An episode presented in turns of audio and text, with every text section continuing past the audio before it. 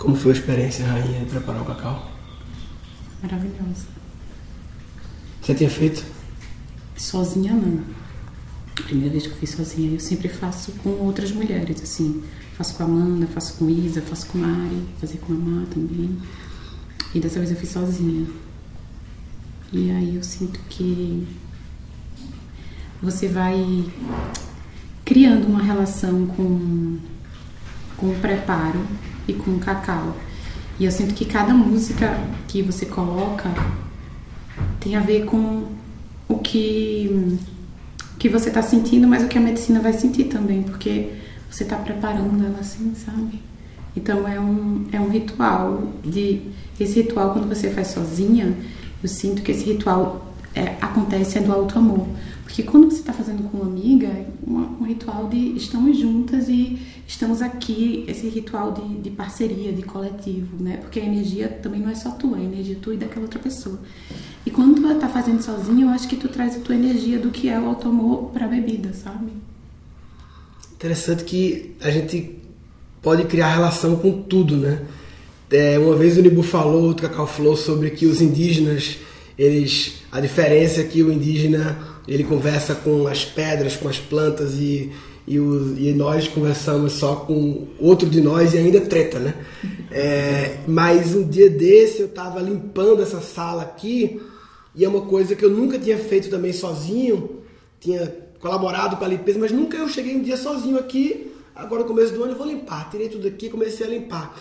E ao fazer isso sozinho, eu me senti criando uma relação com o espaço. Maravilha. Você vai limpando sozinho, você vai né? Então, é possível a gente criar relação com tudo, né? Desde que você tenha essa intenção e esteja presente para isso, né? É, tu sabe que quando eu fui para um retiro, né? É, e aí o Nima, que é o mestre do retiro, ele falou assim que a gente ia fazer uma, era um retiro espiritual e que ele falou assim, gente, é, eram três dias antes é, de fazer uh, a consagração da planta e ele falou assim: durante esse período, eu quero que você se conecte com a limpeza do espaço, com a limpeza do seu quarto, com a limpeza do seu banheiro. Porque enquanto você está limpando, você intenciona que quer que limpe o seu caminho espiritual. Então, toda aquela limpeza que você está fazendo fora vai ser a limpeza que você está fazendo dentro de você.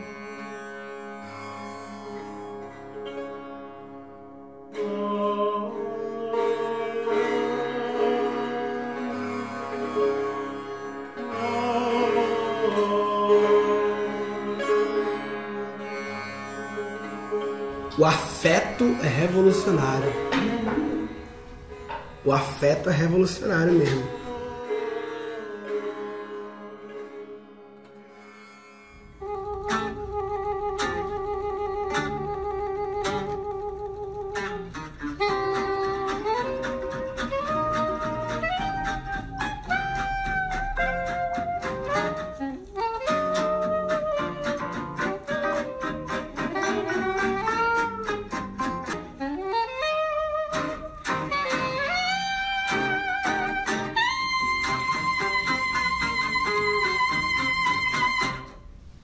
Costume de, tipo, um costume habitual, né? É, se encontrar assim, como hoje, né? Que é o dia de domingo, e falar da semana, né? E o padrão médio da, da humanidade é ah, qual, foi, qual foram os babados da semana, o que é que houve? Ah, essa semana, tu viu aquilo que aconteceu, aquela notícia, ah, a, a Inglaterra declarou não sei o que, e não sei o que, e o Corinthians, não sei o que, né? Então, essa coisa dos babados do mundo externo, né? E aí eu me vejo assim, quais foram os babados do mundo interno dessa semana, né? Quais foram os babados do mundo interno, assim, as suas auto-observações, né? Não só a observação do noticiário externo, mas a observação do noticiário interno. O que é que você viu no seu noticiário interno essa semana, né?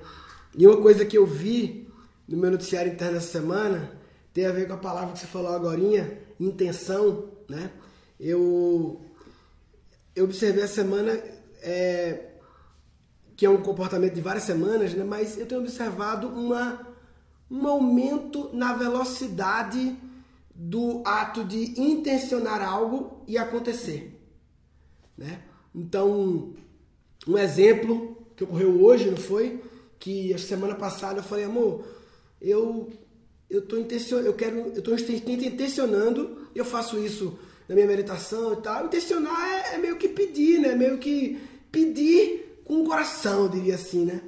E aí eu intencionei que eu queria encontrar um médico integrativo, é, moderno e tal, conectado, na sintonia, é, na mesma vibe, mesma frequência, para eu fazer, eu costumava fazer check-up no hospital, check-up padrão do hospital, fazer um check-up e tal, e criar uma relação, meio que um médico de família é, versão século 21, né? E eu tinha falado isso, aí eu pensei, né? Aí vem a, ah, tem fulano, pode ser fulano, não sei o quê, mas aí jogou a intenção. Aí hoje recebi uma mensagem de um cara de Recife, morando em São Paulo, se conhece há um tempo, os amigos em comum, não sei o quê, pá. A amiga minha tá fazendo com ele, tá orando, não sei o quê, né? marcamos quarta-feira. Eu falei, amor, putz, intencionou um dia desse, né? Isso aconteceu em outros exemplos, não foi? Não lembro agora, mas a gente tem percebido isso, né? Um aumento da velocidade do intencionar e do acontecer. É... Esse foi o babado que eu observei essa semana. Foi o babado que você observou, que você observou essa semana? Algum babado interno? Ah, eu acho que o que eu tenho trabalhado essa semana é apego. É apego justamente por uma coisa que eu intencionei, que aconteceu muito rápido. Eu intencionei em outubro, é uma grande mudança, aconteceu e agora eu vou precisar fazer um processo de mudança. E aí eu tô apegada ao que era anterior. Mesmo eu tendo intencionado que eu queria e ter acontecido do jeito que eu queria, eu tô apegada à coisa anterior.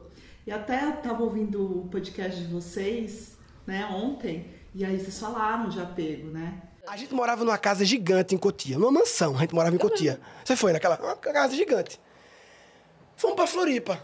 Pegamos uma, uma casa pequenininha. Essas casas meio de veraneio, assim, aquelas Sim, apertadinhas. Bonitinha. praia mole ali. Condomínio pequenininha. Ficamos dois meses. A gente foi para Floripa passar uma semana, né? Acabou ficando dois meses. Eu olhei para ela, amor, vamos morar aqui? No meio do lockdown. Pelo menos aqui a gente consegue sair na rua, respirar ar e ver o mar. Aqui no meio do lockdown a gente consegue olhar pro mar. Maravilhoso ver o mar entendeu? Vamos ficar aqui. E vamos ficar nessa casa maravilhosa. Vamos morar aqui nessa casa. Então a gente pegou e vamos ficar nessa casinha pequenininha. Só que a casinha pequenininha, quando a gente quis continuar, não podia como continuar a casinha que a gente queria. Aí, sincronicamente, apareceu uma casa na frente maravilhosa por uma condição massa e acabou ficando. Acabamos que moramos em Floripa numa casa grande.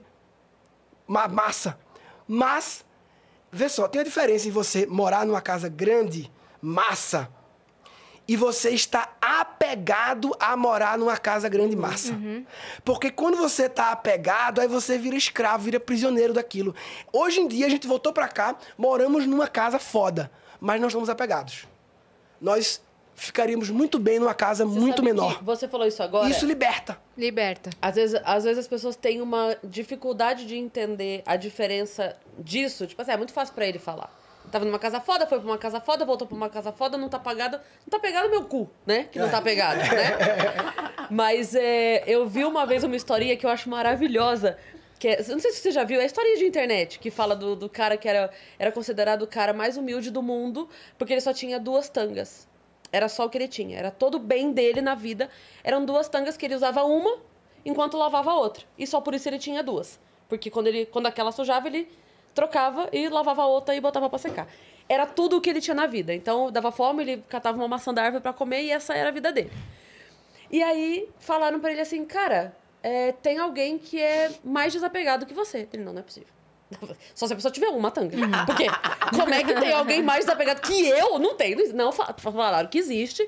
É fulano de tal. Me dá onde mora essa pessoa, onde tá, onde eu não encontro essa pessoa, que eu vou atrás dessa pessoa.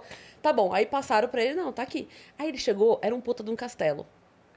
Tipo assim, aqueles castelos de, de história de conto de fadas, né? De 20 quartos e não sei o quê, e vários empregados, e não sei o quê, e bababá. Aí ele chegou, falou, eu vim ver falando de tal. Ah, sim, pois não, é, é o dono aqui. Você pode ficar à vontade, eu vou, vou acomodar o senhor numa, numa, num quarto aqui, o senhor fica à vontade, ele vai recebê-lo pro jantar. Aí ele entrou, falou, não, não é possível, tô tirando cara. Como que o dono disso aqui é mais apegado que mas jamais. Aí ele entrou no quarto, lavou a tanguinha dele, né? Que ele, né? Botou a tanguinha pra secar e ficou lá esperando puto da vida que ele tava. E aí falam pra ele assim, viu? é, Pode vir agora, ele vai te receber. Ele chega um banquete, aquelas mesas que você tem que falar de, de walk-talk pra pessoa do outro lado ouvir. Aí ele lá senta na mesa, o cara lá na outra ponta, aquele banquete, não sei o que, ele tá lá, puto, puto, puto. Ele tá esperando a hora dele soltar os cachorros em cima do cara, né? Aí nisso vem um dos funcionários da mansão gritando: Fogo, fogo! Aí o cara sentado comendo ele: Minha tanga! Ah, maravilhoso. Maravilhoso. Maravilhoso. Tipo, então assim, o É quanto. não só é o que quanto importa você- pra ele. Não é, É o o quanto. apego. Exatamente, ele estava. Ele só tinha tanga. De fato. Mas ele estava Apegado a ela. extremamente apegado ao fato de perder. E o cara ficou ali, tipo, Ah, tranquilão, não se mexeu, tava tudo certo. Eu tô aqui comendo, vou continuar comendo meu negocinho. ter morado naquela casa pequena em Floripa, pra mim, e ter me sentido bem, e olhar pra ela e falar, vai ficar aqui, né? Tá maravilhoso aqui. A Rita falou, amor, nem cabe nessas roupas todas, quando trazer, a gente doa. Não vai não vai caber todas. E a Rita acabou fazendo isso. Aquilo pra mim me fez presenciar, Entender. não só imaginar que, sim, eu me fico bem. E aí, hoje em dia, numa casa grande, eu me sinto livre, porque eu tive a experiência de morar numa pequena, e achei maravilhoso. Tava Aham, ótimo lá. Aham. E aí eu peguei e falei assim, nossa, eu tô super apegada ao meu apartamento, porque eu acabei de reformar isso e aquilo, sendo que eu vou para um lugar melhor, mais natureza e tal, e eu tô apegada ali. O que, que será que tá acontecendo que eu tô apegada àquele lugar que eu preciso deixar para poder ir? Isso que eu tô trabalhando essa semana. Maravilhoso. Apego tem a palavra ego no meio, né? Exatamente. AP, ego. AP, apartamento. ego no apartamento. Apego. É porque É o apartamento, ele é uma construção do seu templo externo, né? Então, tudo que está interno, você transfere para o seu apartamento de alguma forma. Você já foi lá em casa, porque agora já mudou, né? Então, é um templo mesmo. Minha casa é, um templo. Você chega lá, tem um monte de coisa, né? Todo trabalhado energeticamente. Então, é um templo mesmo. Vai sair de lá? Sai não, mulher. Fica lá.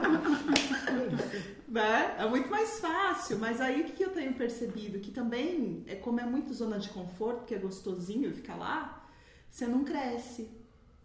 Você fica daquele tamanho, daquele espaço. Porque é gostosinho ficar no útero. E quando você vai sair e ir para um outro lugar, ter novos inputs, no- se conviver com outras pessoas, mudar de cidade, ver outro lugar, ver outras pessoas, ambientes novos. Então é ter contato com outras coisas. Né? Tu vai se mudar pra onde? Eu vou pro interior passar uma temporada para ficar mais perto da natureza, que São Paulo tá um pouco caos. Eu moro no centro de São Paulo, apesar da minha casa ser um oásis, que não tem barulho, é centro, né? É centro, eu tô ali na cidade e aí eu sinto falta do quê? De fazer uma fogueira. Hum, eu entendo. Eu tive muito essa falta e ultimamente, nos últimos seis meses, a gente, eu fiz dez vezes mais fogueiras do que nos 37 anos anteriores da minha vida. Nos últimos seis meses eu fiz dez vezes mais do que em 36 anos, 37 anos. É, eu brinco que eu sou uma bruxa do fogo, eu gosto de fogo, eu gosto de estar na fogueira, eu aprendo muito com fogo. Às vezes eu acendo fogo e fico lá só observando e trocando ideia e ele vai me ensinando. Por exemplo, um aprendizado que o fogo me trouxe é justamente você usar somente o necessário. Porque eu estava fazendo o ritual e eu estava cuidando do fogo e acabou a madeira. E aí precisava pegar a madeira e era meio longe do lugar onde estavam as madeiras para trazer, né? Daí minha amiga falou assim: "Ah, falta uma hora e meia para acabar o ritual. Então traga, nem que você traga um pouco a mais, depois a gente devolve. Daí eu vou lá com você, né, para pegar, porque era meio pesado. Daí a gente foi, a gente tava pegando a madeira, ela falou assim: "Ah, será que tá bom?" Eu falei: "Não, tá ótimo. Vamos usar somente o necessário." Que foi o que o fogo pediu. A gente levou e deu exatamente certinho. Na hora que colocou a última madeira, entrou a última música. E acabou. certinho, sincrônico. Então foi o aprendizado do fogo, né? E isso é com a vida. Se a gente usasse, por exemplo, somente o necessário, pegasse da natureza somente o necessário, será que não seria melhor para a humanidade? Existe uma, uma me parece ter uma, uma premissa muito incrustada, né? Que é a premissa do quanto mais melhor. Que ficou né, no ar, quanto mais melhor, quanto mais melhor, quanto mais melhor, né? Que faz a gente é, acumular, né? E ter mais do que precisa, e quanto mais melhor, quanto mais melhor, né? E que é o oposto a isso, né? De ter o, o suficiente, né? E confiar, né, na vida, que você vai ter o suficiente, que a vida é abundante, não na escassez que vai faltar, que a vida vai te prover. E para quem não, não consegue fazer fogueira, tem a versão MVP protótipo, que é a vela. A vela é um protótipo de fogueira, né? uma, É verdade. Um fractal de uma fogueira que você pode, com cuidado também, para não pegar fogo na casa, usar essa tecnologia ancestral maravilhosa.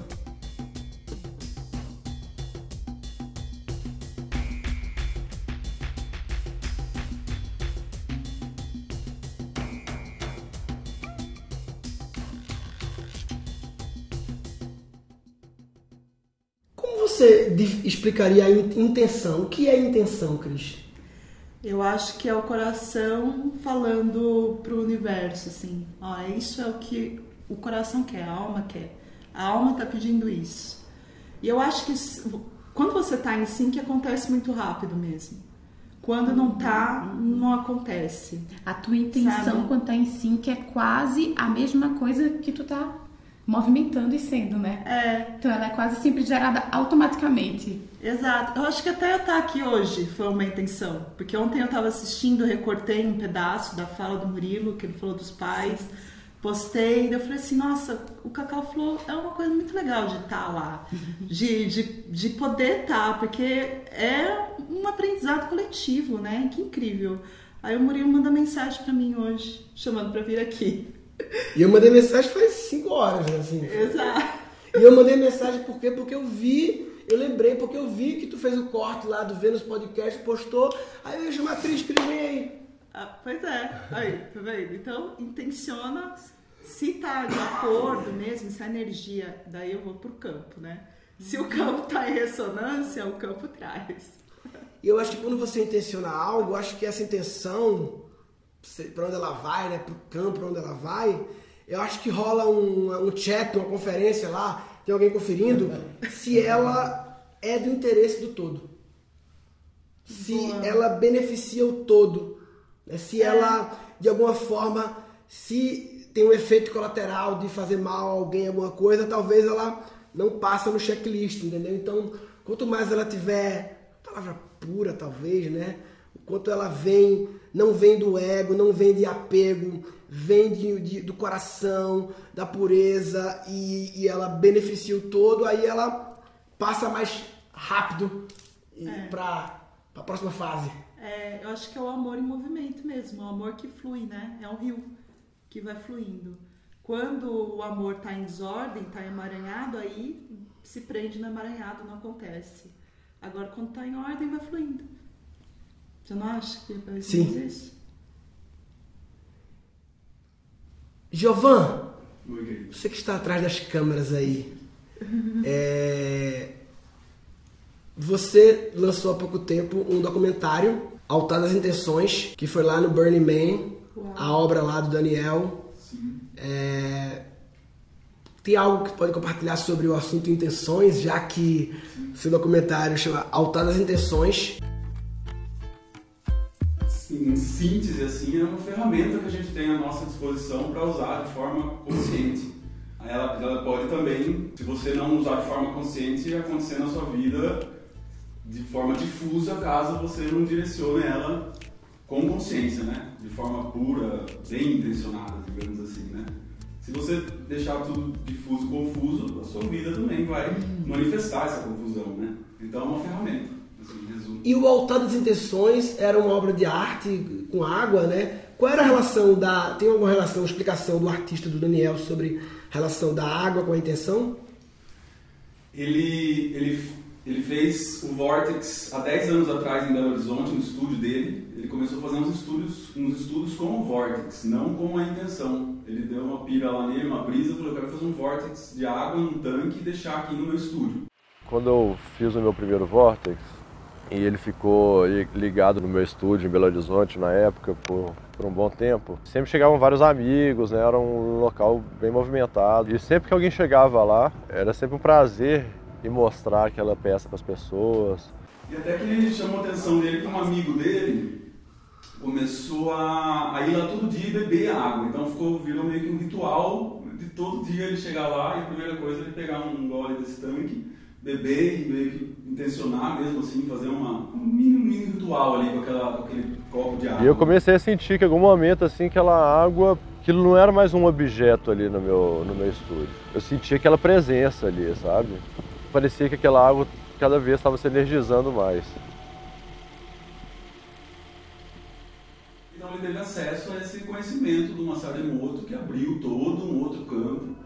Então ele fotografa é, gotículas de água no microscópio, né? ele, ele congela primeiro, ele entra numa câmera fria e essa recristalização ele vai fotografar, ele fotografa. Então cada amostra que ele tirava de um, de um local diferente gerava um padrão único.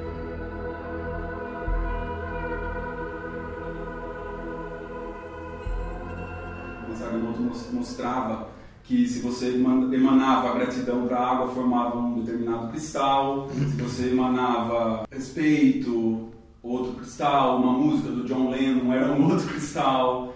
Um heavy metal era uma coisa assim mais pontuda. Não, não quer dizer que era feio, mas era uma coisa mais power, né? Como a música afetava, como ondas sonoras afetavam a estrutura da- desses cristais. Para isso ele botou uma mesma água em várias garrafas e cada garrafa ele colocou escutando desde Mozart, clássicas, bonitas, tristes.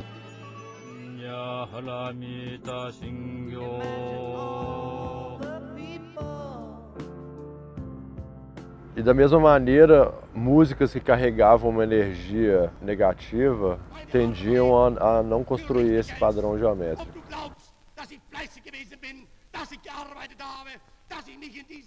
Isso intrigou ele bastante, como que a água estava captando assim mensagens que estavam presentes ali na música. Em determinado momento ele começou a estudar se o simples pensamento geraria alguma, alguma mudança. Cada garrafa ele escreveu um, uma emoção diferente e aí ele realmente encontrou de novo o resultado de cada água também formar um padrão diferente e os pensamentos negativos eh, também desconstruíam essa, essa estrutura do cristal. É, Ele fez milhares assim, de fotografias com mais variáveis influências e mostrou que a água respondia à intenção dessa influência, de forma visual. Então, em resumo, assim, o Masaru Emoto ele falou, pô, ele mostrou de forma visual como a gente, como a intenção ela influencia na realidade física.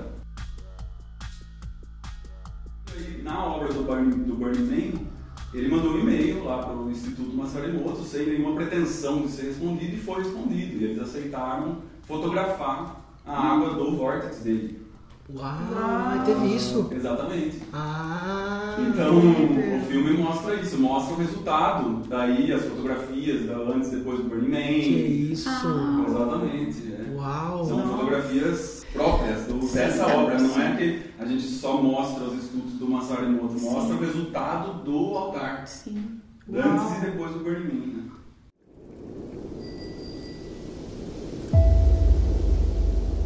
Apresentar a água aqui no deserto ele tem um efeito muito forte nas pessoas.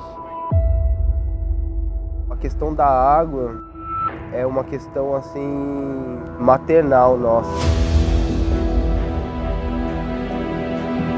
Então você apresenta a água como arte, você potencializa essa maneira como as pessoas estão olhando para a água. como essa forma espiral né, ela está em tudo, nas galáxias, no DNA. Meu terceiro Burning Man, você chega aqui nesse deserto e fala, meu, por que eu tô aqui, né, cara? Foi aí, inclusive, que eu acabei chegando nos estudos Massaremoto e ele encontrou uma maneira de mostrar para as pessoas como que a gente realmente cria a realidade ao redor de nós. Né? Então ele fotografa é, gotículos de água, as amostras foram enviadas.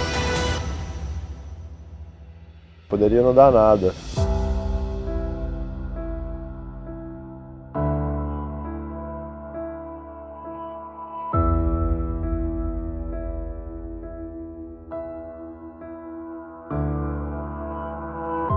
Impacto da intenção na matéria, Na né? matéria, o impacto da E, intenção e- na e da frequência, né? É, é- também é- mostra o impacto do, do verbo, né? Do, é o sound healing, né? Do, do som também, Exato. que, que carrega a intenção, né? Da música, da fala, né? Nós somos água, né? Nós somos Nós nós. somos água. Aí Perfeito. você imagina, né? Se faz isso com a água, imagina o que, que não faz com nós, as emoções que somos água, né? Então, total influência. E a gente sabe na prática o impacto que um verbo que eu falo pra tu pode te deixar mal por meses, né? Mágoas. Em poucas palavras, né? Mágoas. Porque gera as mágoas. É.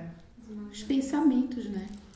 Quando, e com a gente são os pensamentos. Então, que pensamentos a gente traz todo dia pra gente, né? Então, muitas vezes a gente tá irritado, você fica dentro, você fica remoendo aquela irritação, ai que burra, porque eu fiz aquilo errado, porque eu escutei não sei o quê. Não, não, não. Então, a gente pode falar, é, provocar mágoas com a gente com as palavras, né? Ah, eu não sirvo pra isso, como com os próprios pensamentos, né? Que a gente fica se auto-repetindo em loop eterno.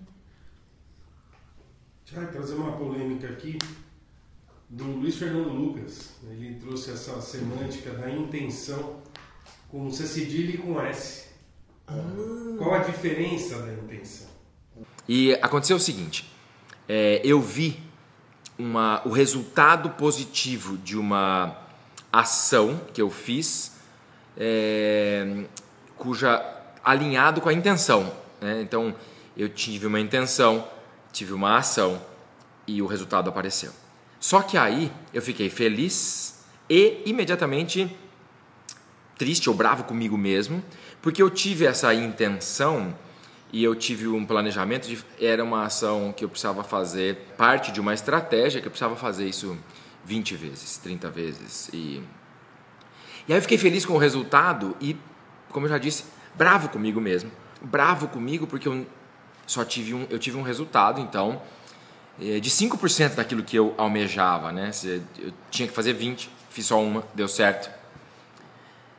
Sem entrar nessa questão aqui do planejamento e da ação, a reflexão é sobre a intenção.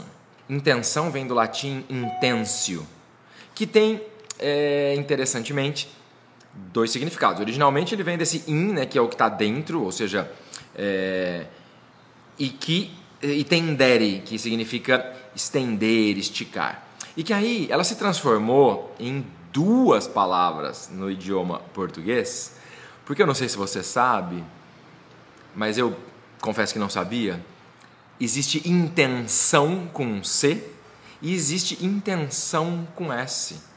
A primeira, né, dessa intenção de propósito, do plano, o que se planeja fazer, eu tenho a intenção de, qual foi o meu motivo, que é legal essa palavra, porque tem motivo para a ação, que vira motivação, e tem a intenção com S, que não tem nada a ver com isso, que é apenas no sentido de aumentar a tensão, conferir energia. E aí eu fecho essa reflexão com isso. Intenção sem ação vai te colocar em aumento de tensão. Porque como a gente pegou uma coisa original lá do início da etimologia da palavra, ramificou em duas. Agora depende da nossa congruência de ter, assim que tem uma intenção, um propósito, um motivo para a ação, se ficar só na intenção, fica tenso porque ficou sem ação. Então é isso. O que você está fazendo? Ou melhor dizendo, você está pondo em ação as suas intenções? Essa reflexão serve para mim e aí vou trabalhar disciplina, execução e eu espero que sirva para você também nesse caminho da consciência e da integridade. Gratidão. Então, quando a gente só intenciona e não está preocupado com a ação daquilo que você está intencionando, está gerando tensão interna. Quando você já intenciona com a ação e está ligado ao pensamento, então eu intencionei porque eu vou colocar em prática, aí é com C cedilha e a gente libera essa energia. Uhum. Então, quantas intenções nós temos e não liberamos? E aí vem a ansiedade, né? vem toda a energia de sobrecarga dentro de nós mesmos com o É. pensamento, como você disse. Da atenção, né? É porque a ansiedade é uma energia que está estagnada dentro. É uma energia que quer ir para ação, Isso. só que não consegue. Fica dentro, então você fica ansioso. Você não libera essa energia para fazer aquilo que de fato sua alma está querendo fazer. Isso. Né? Por isso você fica ansioso. Engraçado porque eu vejo também que não é uma coisa tão imediata também a intenção, né? É, tanto é que tem essa orientação de que a gente intencionar para o universo entender o que a gente quer, né? Que é um exercício quase que diário isso, né? E também o exercício diário de que quando você tem uma intenção, que ela não, não necessariamente vai acontecer num, num tempo e espaço que você deseja, né? Porque vai estar em outro, outro, em outro lugar, né? Mas você tem, você vai intencionando e é como se você estivesse poupando, fazendo uma poupança, assim, digamos, sabe? De pensamento, de intenção. Isso tem muito a ver com rezo, né? Quando você vai intencionando na sua reza, na sua intenção, uma hora acontece, né? Uma hora a coisa ela se manifesta na sua vida, né? Essa semana eu passei sobre essa, essa indagação do, do Murilo, né? Qual foi o babado né, interno? Eu venho intencionando há muito tempo que acontecessem umas coisas assim lá na nossa instituição e tal, e de repente aconteceu de uma vez, uma coisa que eu venho intencionando há muito tempo. Eu até comecei a tirar um pouco o pé para não virar uma paranoia, sabe? De ficar toda hora, né? Calma, como se alguém lá em cima.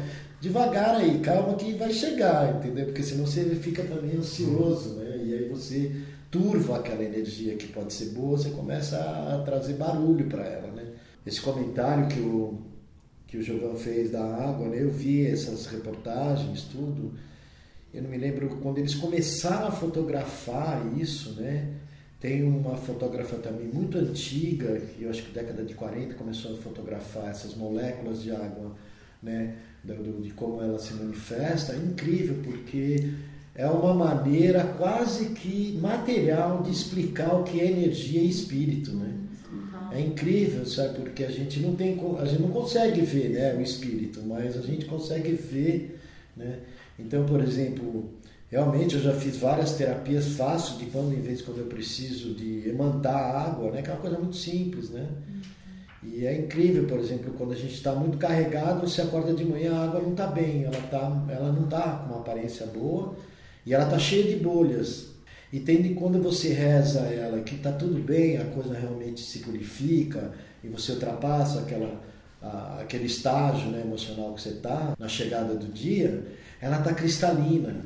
E aí se você comer ela, tomar comendo mesmo a molécula, você sente que aquilo vai dissipando no seu corpo e limpando. É incrível. E é cura, né? Esse assunto intenção, trazendo só para exemplos mais micro assim, né? Porque a gente tá falando muito uma intenção de intencionar um grande projeto, intencionar uma coisa assim, mas trazendo para o micro de você ter uma vida mais intencional nas pequenas coisas e conectando com o assunto água, eu tenho uma coisa assim quando eu vou tomar banho e quando eu vou ligar o chuveiro, eu intenciono que aquela água vai me purificar. Veja bem, ela vai me limpar, eu pensando isso ou não. Mas eu gosto de, além da limpeza física que ela vai fazer, de pensar que essa água me limpe, me purifique. E aí, veja bem, eu não estou fotografando o chuveiro todo dia para saber se está mudando as moléculas, mas veja bem, o negócio não custa nada. Não custa nada pensar que essa água me limpe e me, me limpe nos vários corpos. Não custa nada, é rápido, é barato. A chance de fazer mal é zero. Tem a chance de não fazer nada ou de fazer bem. Barato, rápido, de graça. não tem efeito colateral, só pode fazer bem, eu faço. Aí todo dia, quando eu tomo banho, eu me intenciono para aquela água que ela me limpe. E isso, quando você coloca intenção nas coisas, é como se tudo vira um ritual. Porque você falou, você falou a palavra ritual, né? Eu participei do ritual. Ritual é outra palavra que a gente também leva para o macro de ritual. Tem que ser uma roda grande dos tambores, o ritual, não sei o que, tem que ter, tem que tomar um negócio para ser ritual. Não! Tudo pode ser um ritual. Eu passei uns 10, 15 anos sem usar perfume, né? Não gostei de perfume. No começo do namoro eu usava, depois não. E passei um gap aí de 10 anos sem usar perfume. Aí eu ganhei um perfume, achei legal, perfume de Paulo Santos, eu adoro Paulo Santos, esse cheiro. E ganhei também um, um negócio de barba, me deram um negócio de botar na barba assim, que a barba fica mais fofinha e tal. E aí eu acabei criando um ritual de quando eu tomo banho, principalmente quando é um dia que eu vou fazer uma palestra ou, ou uma- hoje como evento aqui, eu vou no banheiro, né? Aí boto o perfume. Ah, ganhei também um negócio de água de coco que bota no cabelo. O que é aquilo? Eu não sei. Eu, eu adoro água de coco, adoro Paulo Santo. Pô. Vou colocar. Eu boto um negócio de água de coco no cabelo assim, depois do banho, né? Olhando no espelho, boto um negócio de limão assim na barba, que fica bonito assim, fica gostoso. Sei o quê? Então tu tem cheiro de limão, Paulo Santo e água de coco. É, aí. E misturado. Aí vira um ritual pra mim. Eu me lembro a Tânia Mujica, nossa amiga, contando quando ela fazia estátua viva, né? Como ela era um ritual pra ela de botar todo o corpo todo fazendo aquilo ali, né? Então a gente pode ritualizar. Ritualizar algo é fazer com consciência, com presença, com intenção e ao fazer isso você acaba consagrando aquilo, tornando sagrado. Só porque você está fazendo. Porque não ritual é, ah, botar. Eu posso fazer a mesma coisa, botar um negócio de água de coco, enquanto falo no telefone e com você? Ah, o quê. Aí você não tá com presença, com consciência, que tá. Ah, ah, né? E outra, né, marido? Quando você.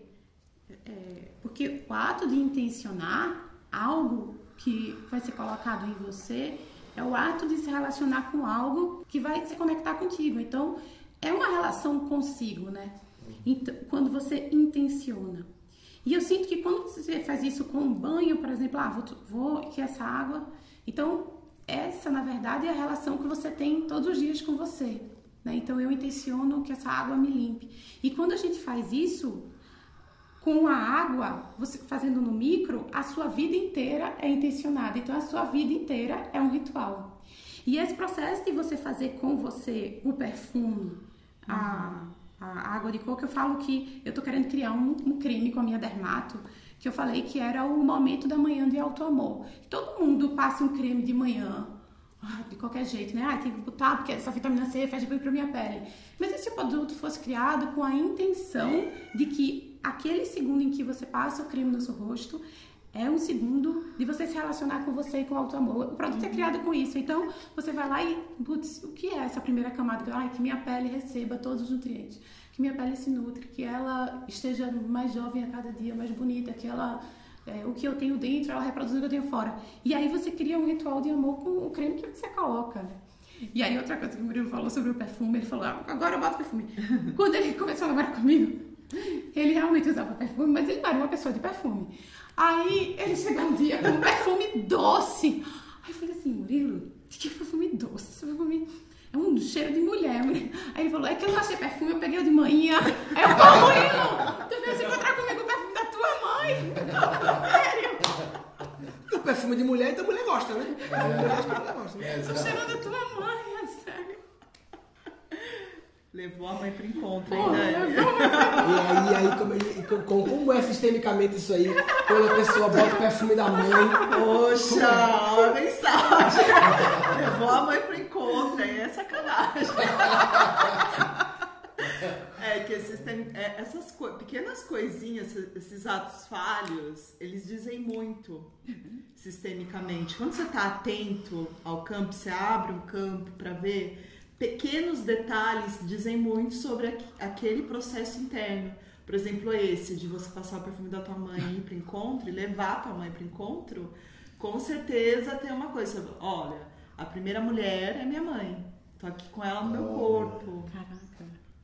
Olha só, né? Olha a, o movimento por trás ali, né? Na hora de chegar lá. Era início de namoro, né? Você Era disse? início de namoro, é. Tipo, Então, tipo, ó, primeira mulher é minha mãe.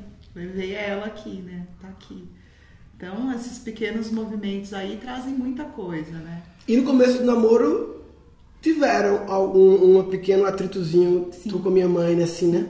Os primeiros meses, né? Teve umas, umas faísquinhas assim. essa relação triangular, né, é mãe, filho e esposa, é uma relação desafiadora no começo, porque como aquilo é novo para os três, né, para a própria mãe dele, ninguém sabe direito a sua posição, em que espaço você ocupa e que limites são esses que são limites de respeito, limites saudáveis. Então você como mulher não sabe, você como marido não sabe, você como mãe de um de um filho não sabe, porque a, nossa, a gente começou a namorar muito cedo, né? Então certamente era e aí você fica na dúvida, é, até onde é o meu espaço, o que me convém falar, o que não me convém falar, e aí é realmente por isso que é maravilhoso saber antes, né? Porque Quando você sabe antes, você se previne de muitas coisas. É. Porque o respeito, ele pode ser imposto, que aí não é respeito, eu acho, é medo, né? Ele pode ser imposto de uma forma,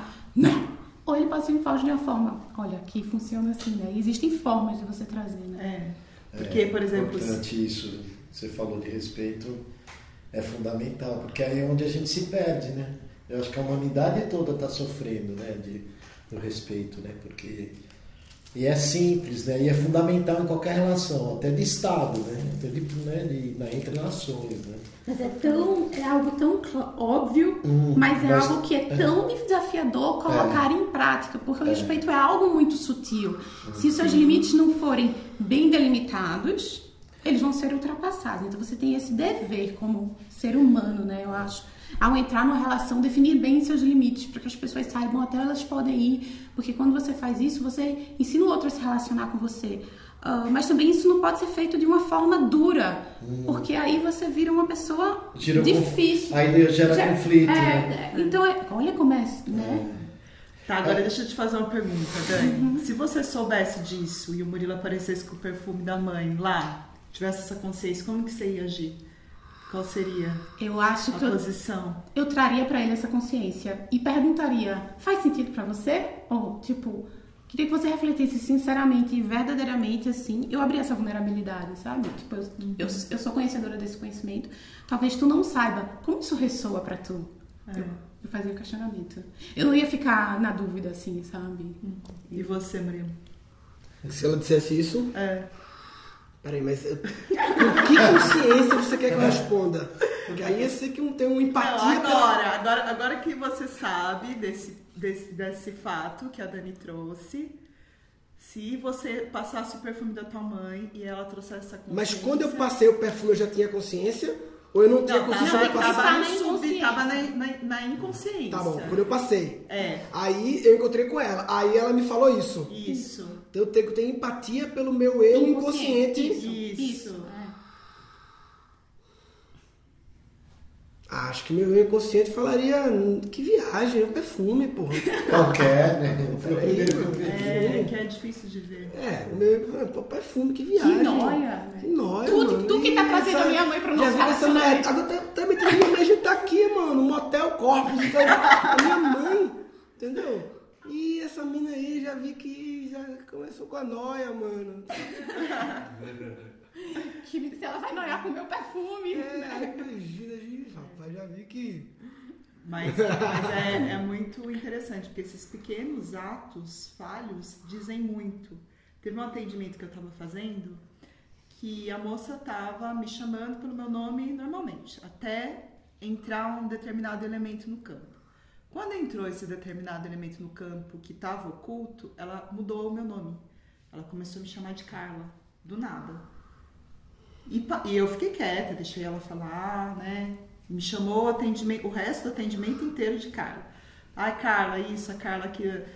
Daí, na hora que finalizou o atendimento, ela entendeu o movimento, eu perguntei assim pra ela: Agora eu preciso te fazer uma pergunta: quem é Carla?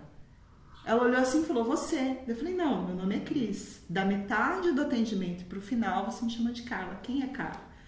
E a Carla, essa pessoa, estava totalmente ligada ao movimento que ela tinha trazido no campo. Ah. Então a Carla precisava estar no campo, porque ela Uhum. precisava ser incluída.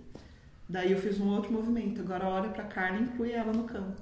Caraca. Que ela tá querendo ser vista. Uau, que forte. Então você tem que estar muito atenta a esses pequenos sinais. E é muito louco que agora que foi para online, né? Daí teve muita gente que tem preconceito. Ah, mas você vai fazer o atendimento online, mas você não tem noção de como o ambiente que você tá traz informação para o campo. Ou, por exemplo, o que aconteceu que foi lindo esse movimento. Ah, o Vênus. Sabe que eu te gosto de gato. eu estava atendendo um pai com uma criança e a criança estava atrás. Ela falou assim: ah, não vai, não vai é, interferir no nosso atendimento porque ele nunca assiste televisão e eu coloquei ele para assistir o desenho, então ele vai duas horas do filme aí. Vamos fazer o atendimento aqui, ok. Ok, na hora que estava acontecendo o movimento de cura da pessoa, do, do moço, com o pai dele, a criança chegou. Na hora, no exato momento. Aí ele ficou meio assim, com nervoso. Eu falei, não, olha pro teu filho e, e fala pro teu filho. Aí ele começou a falar as frases que o pai estava falando para ele e pro filho. E aí fez uma cura de três gerações. Caraca. Ao mesmo tempo. Incrível. O campo, ele tem uma inteligência. Um Que ele movimento. sabe o que, que ele vai fazer. Esse tal do campo me parece que é a grande descoberta do século XXI, assim. E, e descoberta, né, não como uma coisa que é nova, mas como uma coisa que estava coberta. Aí você descobriu, tirou a coberta, porque sempre teve aí. Exato. Me parece que o tal do campo, mano, é a grande. Porque o campo é maravilhoso, porque ele tem todo o respaldo científico. Total. Não é uma viagem, todo um respaldo científico incrível, mas ao mesmo tempo ele é algo que, por ser invisível, né? Ele, ele É difícil de você comprovar. é difícil de comprovar, mas tem. E ele, por ser invisível também, ele é como se o campo fosse o assunto que integrasse o místico, espiritual, energético com o científico, objetivo, né? É. E pum, campo. Talvez seja a grande integração, porque é isso que você trabalha no campo. A integração de tudo, né? O todo. Eu tenho Sem uma- exclusão. Eu tenho uma curiosidade, Inclusão. Cris, que é o seguinte, eu, eu assim, eu fui umas duas vezes tentar é, ser constelado e por conta do tempo, um eu estava com uma pessoa, tinha que esperar essa pessoa e as outras estavam na minha frente, e quando chegou na minha hora já tinha cedido o tempo, né? Só que durante a- o atendimento de, de todas as pessoas que estavam no campo, eu participei como, como personagem, né? sim. Como pai, depois fui filho, né? E aí fui ali o elenco de apoio da história, né? E foi engraçado porque eu trabalhava nessa época como médium, né? De, de incorporação. E eu fui muito curioso lá para saber qual que era né, essa viagem do ectoplasma dentro desse campo, né? Porque eu já tinha essa experiência de, de incorporação e eu falei, meu, eu quero sentir como é que é, igual, não é, né? Eu fui lá muito curioso.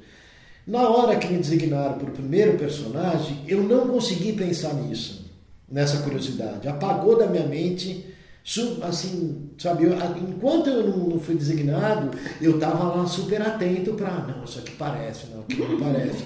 Não, será que Você cara tava tá- no mental. Eu estava total no mental e julgando mesmo, sabe? Sim. Pô, tá fingindo, aquela mulher tá fingindo, Aham. não, é teatro, não, Até é campo. sabe? E eu ainda sou ator, imagina. Ficou assim, entendeu como é que é? Tem várias, várias maneiras de, de entrar no campo com essa linguagem. E aí eu fiquei muito assustado depois que eu acabei o primeiro personagem, que eu vi que eu fui tomado. Eu falei coisas que eu não consegui racionalizar na hora para a mulher, que era o pai dela, por exemplo, me marcou muito. E aí teve uma história com a menina sobre o pai, né? E eu ali, né? E eu não consegui nem lembrar o que eu tinha falado e nem racionalizar o que eu estava falando. Então eu te pergunto, se pudesse falar um pouco sobre isso, que é uma grande curiosidade que eu tenho, assim, sabe? Ainda tenho. É. Então, a gente precisa de, de corpo, né? Pra você sentir o campo. Você Uhum. precisa ter ali um, um corpo. Daí você fala assim, ah, mas você constela com boneco, como você sente? Mas tem um corpo, tem o meu corpo e tem o corpo da pessoa que, Que tá constelando. tá constelando. Porque a informação vai passar através do corpo. E todo mundo que tem um corpo é capaz de sentir esse campo. Na verdade, né, é muito fácil de você sentir desde que você se coloque a serviço dessa inteligência maior. Quando você abre um campo, você está no ambiente, você entra lá como um representante, essa informação vai surgir dentro de você e você vai trazer ali porque você está a serviço do campo. O que o constelador tem que ficar atento quando é com pessoas é se a pessoa não vai trazer algo que é do campo, Campo dela. dela. Uhum. Porque é- o- a pessoa que está lá também tem que entender que ela está a serviço do campo da pessoa que está constelando. E é lógico, se você foi escolhido para fazer aquela representação, é porque no seu sistema, em algum ponto, tem alguma informação que ressoa com o campo daquela pessoa. Maravilhoso. Arrou, Entende? Genial. Incrível. É Genial. isso, porque senão o seu corpo não teria como sentir aquela energia com a intensidade emoção, que né, é. Exatamente. Até assim eu vejo, conforme eu vou me aprofundando mais no estudo, que eu estudo, eu falo que constelação é estudo constante, você não para, né? Não tem uma formação. É, você continua, porque o campo ele se modifica conforme a cultura muda. Você abrir um campo de um, eu tenho muito cliente que mora fora, né, do Brasil.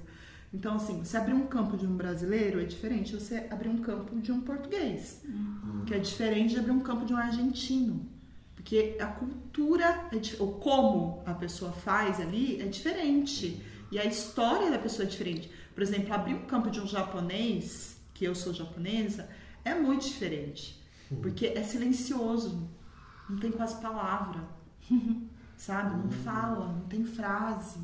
É uma coisa muito num movimento curto, às vezes demora, porque tem uma, uma rigidez interna, eu percebo, sabe?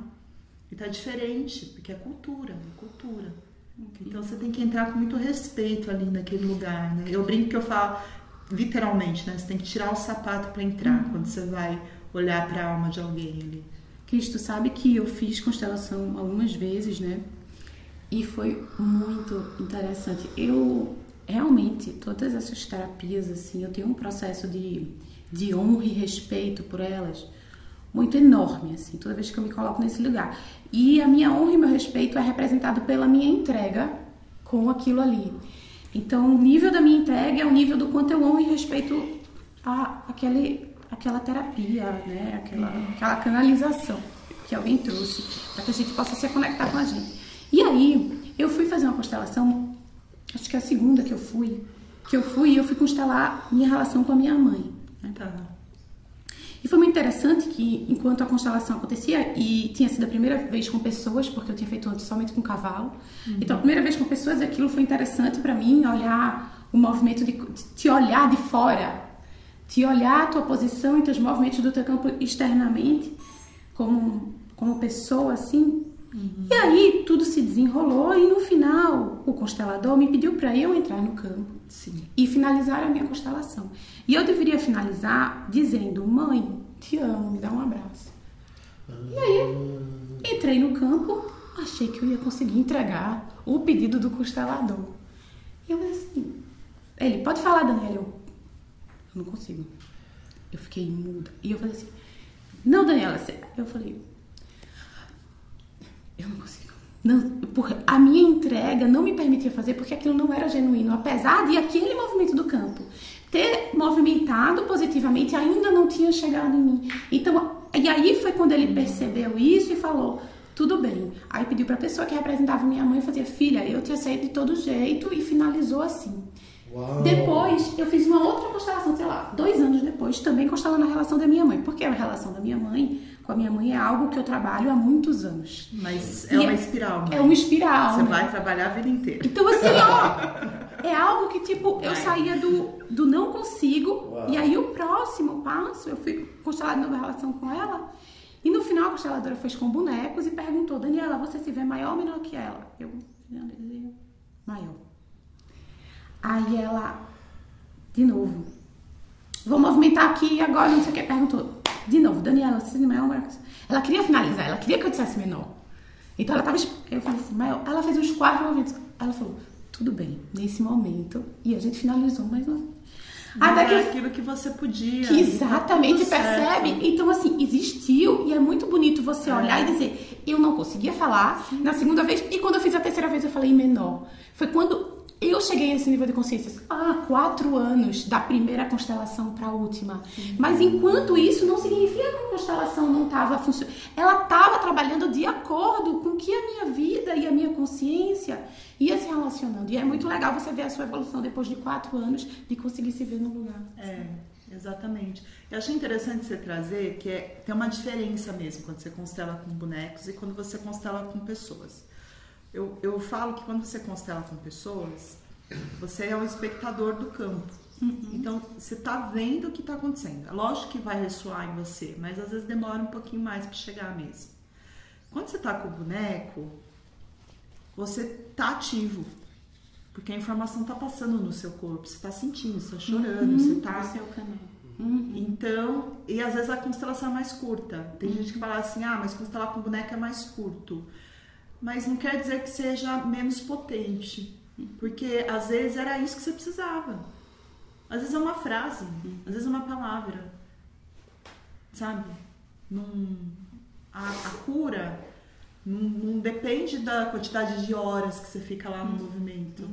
Às vezes o que você precisa ver é um negocinho assim, ó.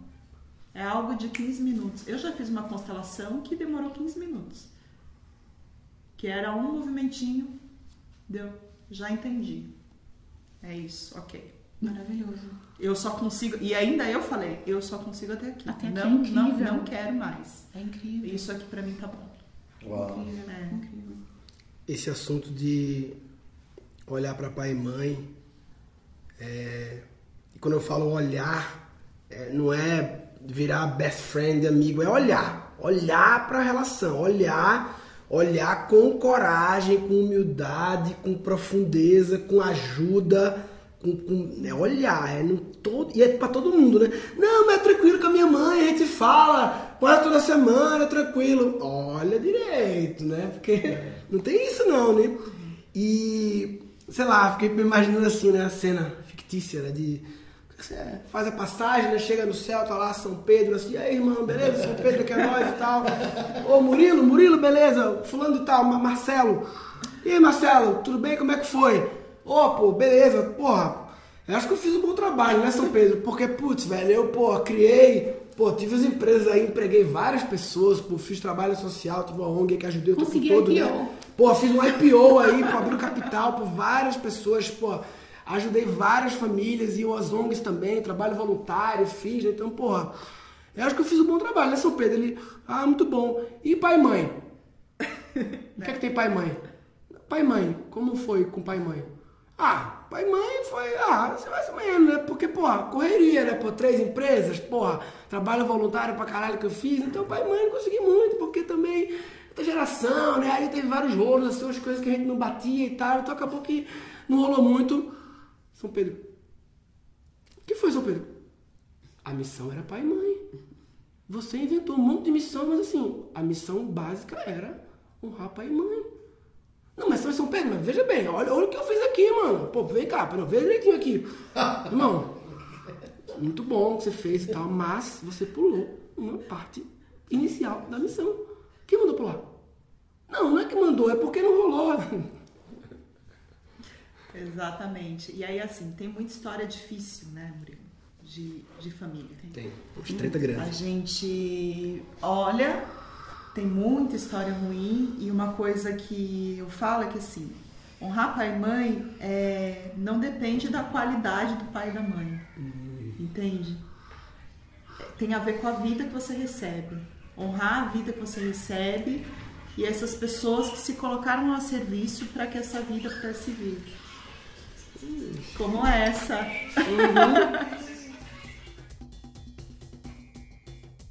Eu e Dani, nós passamos um processo de olhar pai e mãe, e tem desafios com pai e mãe, mas é, os nossos casos não são os casos tretas absurdas que existem por aí não são, né? Não, existem casos muito complexos da mãe entrar no campo olhando para a filha e dizendo eu quero que você morra. E isso ser uma verdade.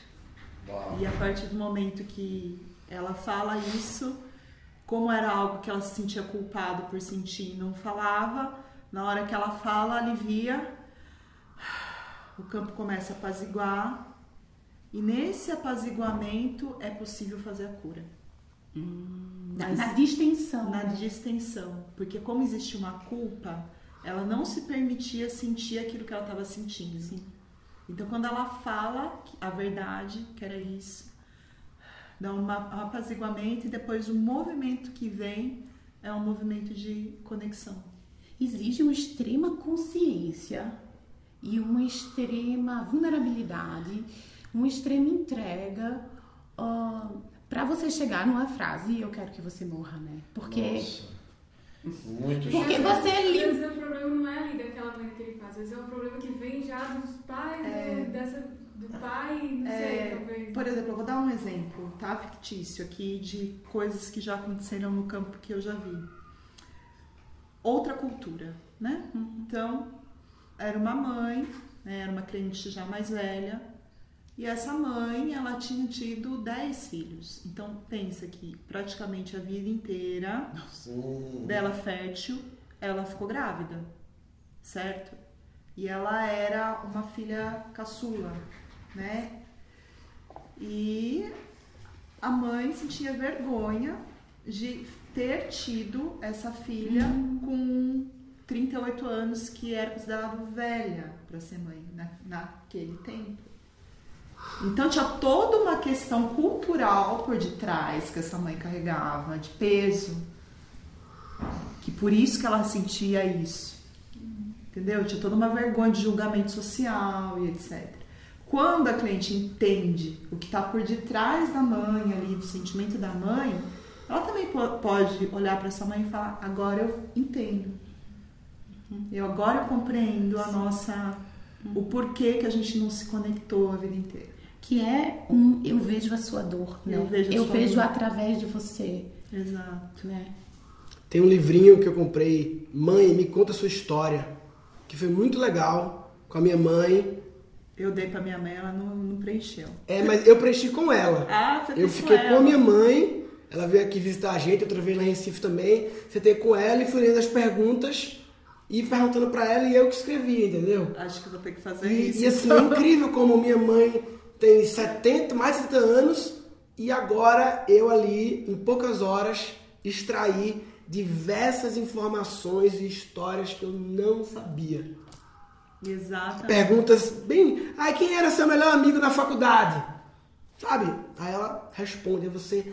Ai, que louco, não sei o quê. E quando você faz perguntas assim, você tem mais empatia, né? Pela história dela, por lembrar de onde veio, de onde veio, aquela realidade que ela vinha, não sei o quê. Como era a sua relação com seus irmãos, como era não sei o quê, não sei o quê. Você vai. Você vai compreendendo ela como mulher, né? É. Não como mãe. É. Uhum. Olhando para ela como mulher. Eu te vejo. É, te eu vejo te inteira. vejo inteira. É, é muito, muito forte. Mas é isso. Tomar pai e mãe é sempre uma volta na espiral. Aí você toma aqui, aí daqui a pouquinho você vai tomar mais, que daí vai ter uma dorzinha que vai vir e vai ser com a mãe de novo, e você vai tomar mais um pouquinho. E assim a gente vai, a vida inteira. esse assunto está bem no campo da humanidade, né? Porque é o último filme da Disney, Encanto. Ele. Como, qual, é- a sua leitura? É, é, é um filme história familiar. escrevi, O filme é sobre isso, né? É. O filme, a Disney tá. Eu, eu, ah, eu Viva falo- a Vida é uma Festa, Viva- mais é. do que esse não tem, né? Ah, eu não vi não, Viva ainda. não. Nossa, Viva tem todos os movimentos. Mamá, deixa. Lembre de mim. Hoje eu tenho que partir. Lembre de mim. Se esforce pra sorrir. Não importa a distância, nunca vou te esquecer. Cantando a nossa música, o amor só vai crescer. Lembre de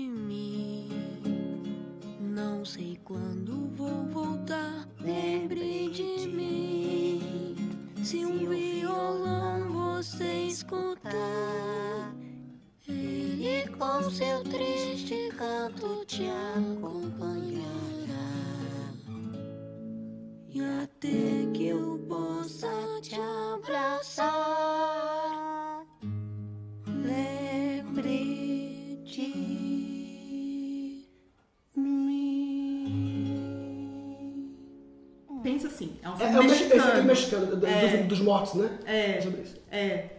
E o México ele tem uma pegada sistêmica de constelação muito forte, tanto que a única faculdade de pós-graduação em constelação sistêmica fica no México. Olha Não tem nenhum lugar do mundo só lá.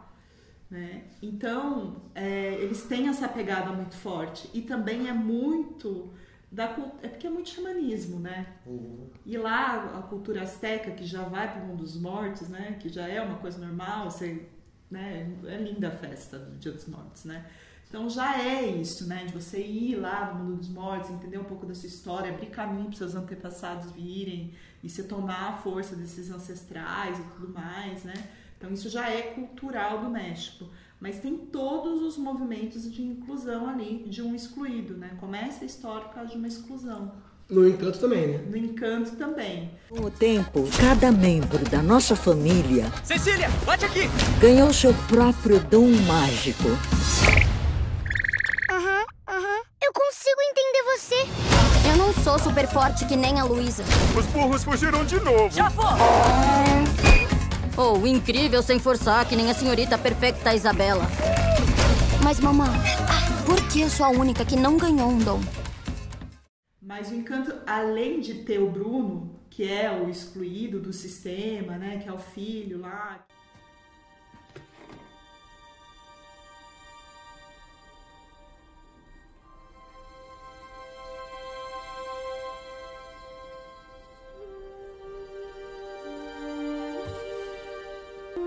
E assim meu dom não estava colaborando com a família. Mas é, eu amo minha família, é sério. Tem só isso, tem a dor da avó, que foi silenciada. Porque para a magia existir, houve uma dor muito grande de uma falta de um marido ali, que ela teve que mudar todo o ritmo da vida dela, tudo aquilo que ela tinha pensado para a vida dela, para que a magia se fizesse, né? para que o encanto se fizesse na família. Abra os olhos. Abra seus olhos. Então é aqui que a nossa magia começa? Uhum. Essa vela guarda o milagre dado à nossa família. Como a gente ganhou o milagre? Há muito tempo, quando meus três bebês tinham acabado de nascer. Seu abuelo Pedro e eu fomos forçados a fugir de nossa casa. E embora muitos tivessem se juntado a nós com a esperança de encontrar uma nova casa, nós não conseguimos escapar dos perigos. E nós perdemos seu abuelo. Mas nos foi dado um milagre. A vela se tornou mágica com uma chama que nunca se apagaria. E ela nos abençoou com um lugar para morar. Um lugar encantado. Um encanto? Um. O milagre cresceu. E a nossa casa, nossa querida casita, ganhou vida para nos abrigar. Porque imagina, tipo, ela era jovem, com três filhos, e ela perde marido. E aí ela se vê matriarca. Não só dos três filhos, mas de uma, de um, de um, de uma, Uma cidade. cidade. que se forma em torno da casa, que, que, se, que se constrói. Né? Então é uma entrega da vida dela que ninguém olhava também, né? Para isso. A, o, a cura sistêmica se dá quando é incluída a dor da avó, né, através da neta que olha para isso, entende essa dor e compreende o que a avó sentiu, no lugar aonde o vô morreu, né, que é o lago.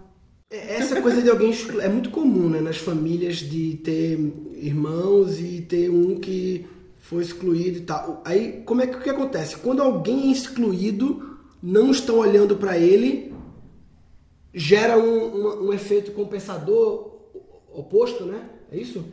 É que assim, a primeira lei sistêmica é todo mundo tem direito de pertencer. Todo mundo. Independentemente do que aconteceu, do que fez, todo mundo tem direito de pertencer. Ele tem um lugar, ele pertence, ele existiu. Você não pode dizer que ele não existiu, ele existiu. E pertencimento não quer dizer que você tem que conviver com a pessoa, né? Tem gente que fala assim, ah, mas agora eu vou ter que ir lá, tipo, ex-namorado, né? Tipo, ah, eu tenho que dar um lugar pra ele, mas vou ter que conviver com ele. Não, você tem que entender que ele fez parte da sua vida e ele tem um papel importante. Precisa conviver com ele, mas ele tem um papel. E na família é a mesma coisa. Se tem um excluído do sistema, uma pessoa que nem vou pegar o encanto, que é fácil de, de trazer, né? O Bruno ali que foi excluído. Na verdade, ele se excluiu. Porque o amor pela mãe era tão grande que ele viu o quanto a mãe amava a cidade e falou assim: Eu não quero causar problema para minha mãe aqui dentro da cidade, onde que ela tem esse papel tão importante, então eu vou me excluir. Ele se excluiu. Mas ele se excluiu de um jeito que ele se sentia fazendo parte de alguma forma, né? Mesmo ali atrás das paredes, ele estava ali olhando para a família o tempo inteiro. Porque esse amor é maior, esse, essa conexão né, com o seu sistema. Mas eu sabia o que ia aparecer, eu sabia o que todo mundo ia pensar, porque eu sou o Bruno e todo mundo sempre pensa o pior de mim, então. Quando uma pessoa é excluída, muito provavelmente uma outra pessoa de uma outra geração vai vir para olhar para esse excluído. No caso do encanto, Foi a menina. a menina veio, né, a Mirabel veio para trazer de volta esse tio para o sistema e fazer a inclusão dele. E entendeu o que, que é que estava rachado naquela família, que é representado Pela casa. rachadura da casa, que precisava da cura.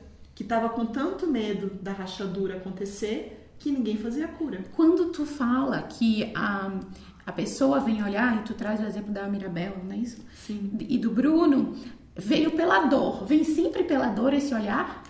É porque quando há uma exclusão, a outra pessoa que se coloca a serviço para olhar é um Passa amor é, é um amor em desordem. É um, a gente chama de é um movimento de lealdade cega Hum. ao excluído do sistema. Então é um amor em desordem, por isso que vem através da Que é a repetição do padrão. que é a repetição do padrão e às vezes não é a repetição do padrão, mas é alguma coisa que vai trazer. É, por exemplo, no, no filme da Disney, o, o Viva, não é através da dor, é através da música.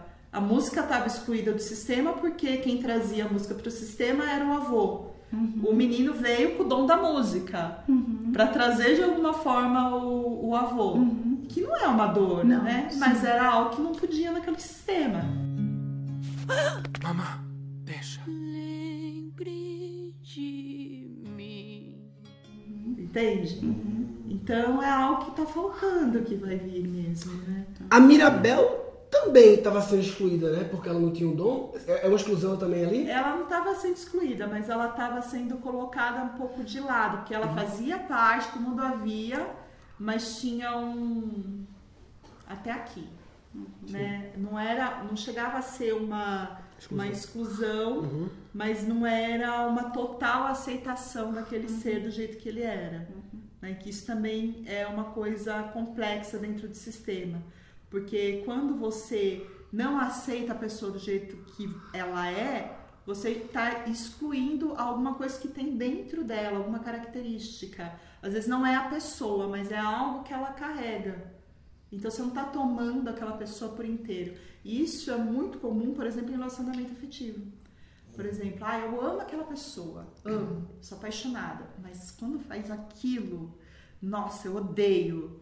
Então você não ama aquela pessoa por completo, porque quando ela faz aquilo também faz parte. Tem uma condição, é condicional. E aí, como que é? Você vai conseguir tomar aquela pessoa com tudo que ela traz? Porque muito provavelmente aquilo ali é algo sistêmico, que é do sistema dela. E quando você nega, você está negando o sistema. E quando você está negando o sistema, você está negando uma parte dela. No caso da Mirabel, trazendo de novo para o encanto, que é fácil de, de mostrar, ela estava se conectando com o Bruno que tinha sido excluído. Então ela veio sem dom, porque o dom dele tinha Que sido excluído. ele. É, é o dom que excluiu ele. Foi excluído. Então é sistêmico. Agora, por exemplo, vai lá, tá lá. Aí eu tenho, vamos supor que eu tenho um tio tio Bruno, que foi excluído do sistema. Sim. É, a Mirabel é, teve alguma ressonância né, com ele, né? Mas, aí, tirando o Disney, na vida real, a Mirabel, ela podia procurar uma consteladora Podia. e falar, eu quero constelar o meu tio porque eu sinto que ele foi excluído do sistema, é isso? Não. Não. Você traz a dor. Ela, ela diz a da exclusão dela. É. Por eu não ter o dom, É. eu sinto que eu sou Eu excluída. Nem fala do meu tio. Não, ela- não, ela- isso ela- daí ela- é Porque o tio, o tio é a cura, né? É, é, Porque é a na dor. verdade- Você traz a Mas, dor. mas alguém. Mas e se. Esquece a Mirabel, então, que ressoou. É uma outra sobrinha do Bruno que tá triste porque o tio tá excluído. Ela, pô, meu tio tá excluído, que triste. Eu posso ir à consteladora e falar, consteladora, eu tenho um tio que eu, eu ouvi falar de constelação e pelo que eu ouvi falar, o que tá acontecendo com ele é uma exclusão. Não foi eu que fiz a exclusão, é, não tem nada a ver comigo, mas assim, é meu tio. Eu posso fazer alguma coisa? Não. Você não pode constelar pelo outro, né? O tio tem que vir. Não. Ou- ou o irmão Ou a pessoa que está trazendo ele pro campo. Porque senão você está automaticamente querendo fazer um, um movimento de salvador. Salvador. processo do e outro. aí já, já saiu do. Então tem, tem que, tem que o tio Bruno procurar a constelação? Teria que o tio Bruno procurar? Não, por Quem exemplo, a Mirabel que fez a constelação. a Mirabel fez. É porque Quem no caso ela fez da A dor partir da dela. dor dela. Então Da a, dela. a dor dela vai chegar nele, se for ele, Exato. entende? Mas a dor não pode ser uma dor de, de pena, né? De, de compaixão. Não, é- Não, não. pode ser tipo, pô, tá excluído, Porque, inclusive, compaixão é você olhar pro outro, olhar pro destino do outro, entender o destino do outro e aceitar o destino do outro. Uhum. É não querer salvar. É você olhar e falar, putz, entendo esse destino, vejo esse destino, entendo que é um destino difícil. Sim. Mas é o seu. Isso. Porque senão você faz o processo do outro. né? Exato. E aí você não tá ajudando, na verdade, você tá piorando a situação. Um gelinho.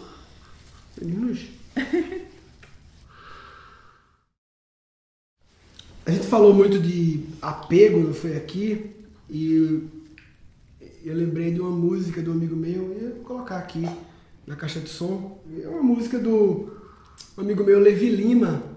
O Levi, ele foi durante 10 anos cantor daquela banda de axé Jamil, Jamil da Olha. Bahia. Então, 10 anos comandando micareta lá, Carnaval da Bahia e tal. Um grande compositor.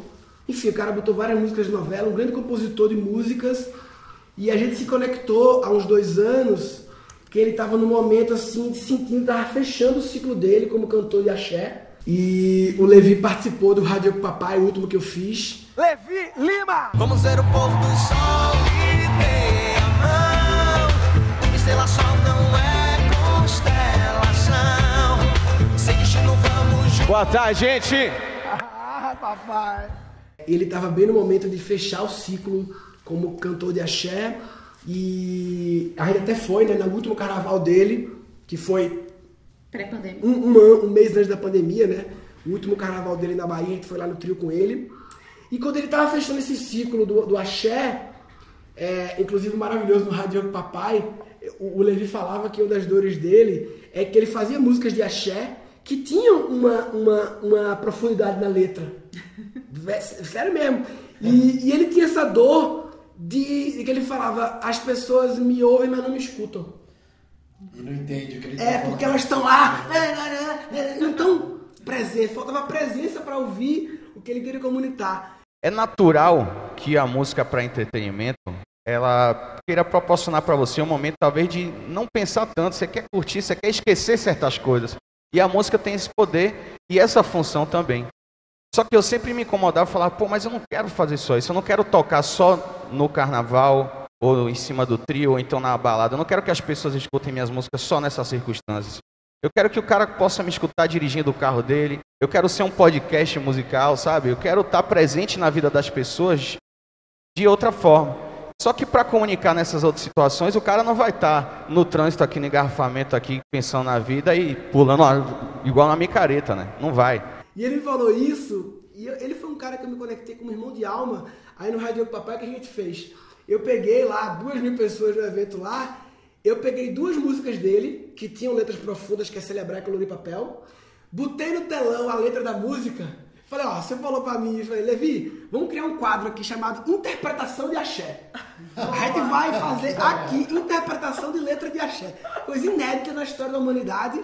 Que aí você falou que as pessoas te ouviam, mas não te escutavam, vai que todo mundo vai escutar agora. Aí a gente botava na tela lá a, a, a letra da música e ele ia meio que fa- falando porque ele colocou aquela coisa na música e tal. Isso é legal. Leia um livro. Onde veio a inspiração de mandar ler um livro no axé? Onde veio essa? É porque na hora que eu estava escrevendo, eu falei assim: eu tenho duas opções.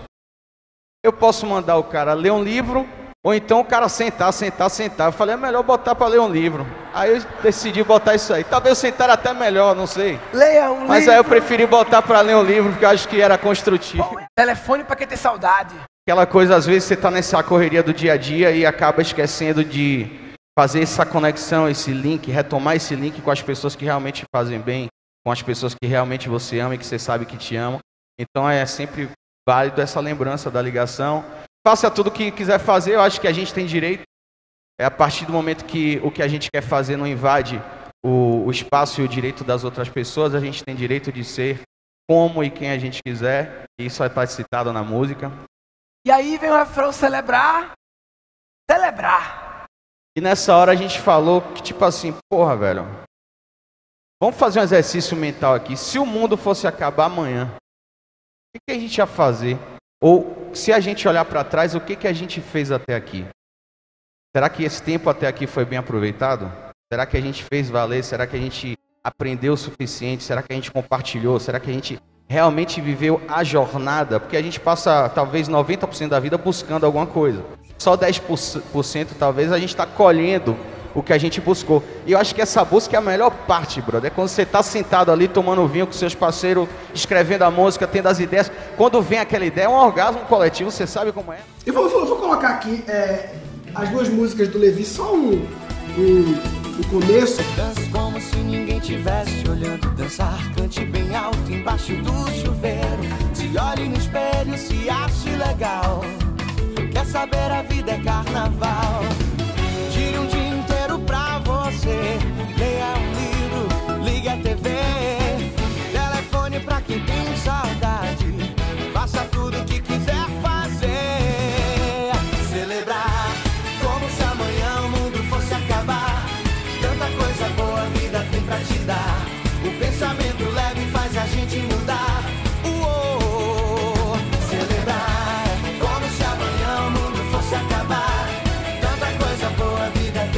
Tem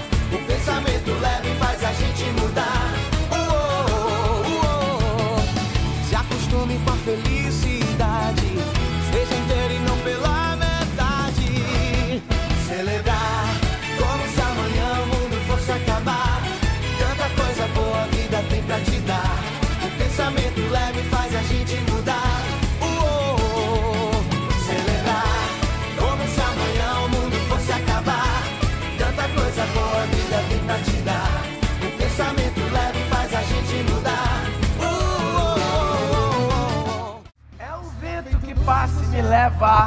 Raio brilho de cor amarela, planta o pé. É o vento que passa que leva.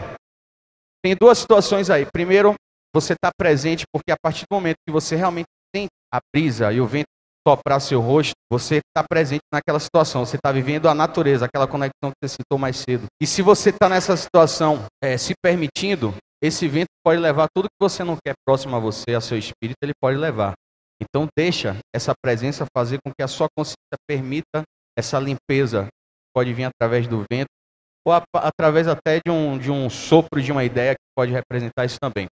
Raio brilho de cor amarela, isso daí você já está pensando no nascer do dia, para começar aonde a música vai terminar. É um, um roteiro de um dia. Quando eu quis escrever essas músicas, eu falei, cara, eu quero que o cara escute essa música e ele enxergue um quadro. Eu quero que ela crie uma textura, crie um, um, um- um sentimento no cara, não é só uma letra. Banda Coração. Aí tem a ver com a pulsação certo? do coração fragmentado em uma banda mesmo física, tocando, ou o lance da sua banda esquerda, porque o, o coração a gente fala muito do lado esquerdo do corpo, né? Então a banda desse lado aqui do corpo é onde ele está ali presente. Porra, essa Venha. aí- Essa você não esperava não, essa aí. Esse banda coração, todo mundo cantou aí sem saber porra nenhuma. O bagulho é profundo. É um vento que passa e que leva raio ao brilho de cor amarela, planta o pé no chão. O amor dando volta na terra, arco-íris de luz, aquarela, banda coração. Vamos ver o pôr do sol e dê a mão. Uma estrela só não é constelação. Destino vamos juntos, passear feito nuvens no céu, derramar a tinta, colorir papel. É um vento que passa que leva raio ao brilho de cor amarela, planta o pé no chão. O amor dando volta na terra, arco-íris de luz, aquarela, banda, coração. Vamos ver o pôr do sol e dê só não é constelação. Sem destino vamos juntos, passear feito nuvens no céu, derramar a tinta, colorir papel. E amanhecer nós dois, perfume bem me quer. Tem biscoito, queijo, bolo, leite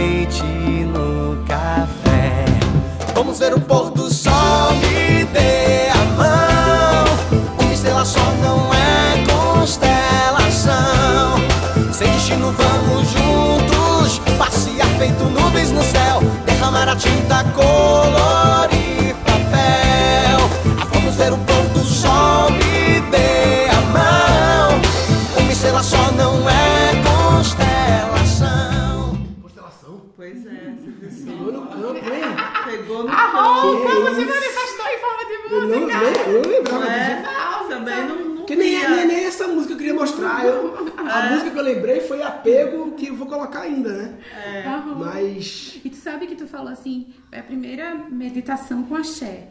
E pra mim, é uma meditação com a, a meditação com axé, a meditação da mente, porque eu tô conectada, tô com consciência no que está se Ouvindo. mas é a meditação do meu corpo, claro. porque quando eu Precisa- mexo aqui, Eu quero dançar, mas não porque é meditação, não. meu corpo, porque trazendo consciência pra ele a partir da música que, É. que, que, que pe- o corpo pede um movimento, né? Então eu também tô meditando com o corpo. É, na música principal do Encanto fala a família é uma constelação. Que lindo. Ó, quer ver? Pega aquele exemplo, como se ali fosse uma constelação, aquela imagem, aquela- Uhum. aquelas cada luzinha é uma estrela da constelação. Dani, esconde uma. A partir do momento que você esconde e exclui, já não é a constelação. Você não vai conseguir se localizar para ela. É assim que a constelação fala, né? Por isso que tem esse nome. Tem que ter todas as estrelas. Me dê a mão, uma estrela só não é constelação. Você já imaginou nós dois aqui conversando agora e ninguém ali pra gente estar compartilhando? Ia ficar uma parada só, não é a constelação, sacou? A constelação tá formada aqui. A gente olha pro céu, a humanidade se guiou por constelações no céu, né? Se de repente as Três Marias, o Cruzeiro do Sul apaga uma, a turma se perde no mundo. Nossa. a humanidade teria se perdido nos Nossa, desertos dá um- aí. Dá um rolo grande, né? Exatamente. A música do Levi, que eu lembrei, é essa aqui, Morto Vivo. Hoje em dia o Levi não tá mais com música, tá no processo de, de- de introspecção e tá criando um novo negócio aí que tem nada a ver com música, com nada, enfim. E quando ele tava fechando esse ciclo, ele compôs umas duas músicas assim, que já não era mais axé, bem daquele momento dele. E uma das músicas tem uma parte que fala é, é, apego, apego é coisa do ego e tal. Enfim, quando tu falou apego, ego, eu lembrei logo de Levi. Enfim, vou botar aqui. Que tem a ver com desapego, desapegar de ideias e tal, e que fala que apego é coisa do ego. E enfim. era o processo dele, né? Era o processo dele de desapego manifesto em música, porque era bem no momento em que ele estava transicionando de carreira. Morto vivo, porque- Desapegando de uma. Imagina como deve ser difícil você ter que comandar uma micareta de carnaval de Salvador sem querer estar ali. Que foi no, no último ano dele, talvez nos últimos, não sei. Né? Ou não, não só micareta, os shows, enfim. Ele não queria mais estar ali, ele estava ali ele ainda na fase final, né? Cumprindo tabela, mas que. Então, acho que essa música que já não é mais Jamil, já foi como Levi Lima. Né? Carreira solo, mas é uma carreira solo que ele não continuou porque ele resolveu entrar no processo de introspecção e entrar em outros negócios, que ele também é um cara bem empreendedor e tal. Muita saudade, inclusive, dele. Vamos chamar ele Dele de Bruna, dele e de Bruna. Esposa dele é maravilhosa. Vou colocar aqui Morto Vivo, que foi a música que veio no meu campo aqui. Quando. Faça uma autópsia nas suas ideias. Lembre há quanto tempo que você não tira férias, vivendo todo dia no piloto automático, falando por e-mail com quem ama pra ser prático, ficando robótico, lógico e cego. O medo é apego, é coisa do ego. O sentido de ser não é ter. Você está morrendo desde a hora que acabou de nascer.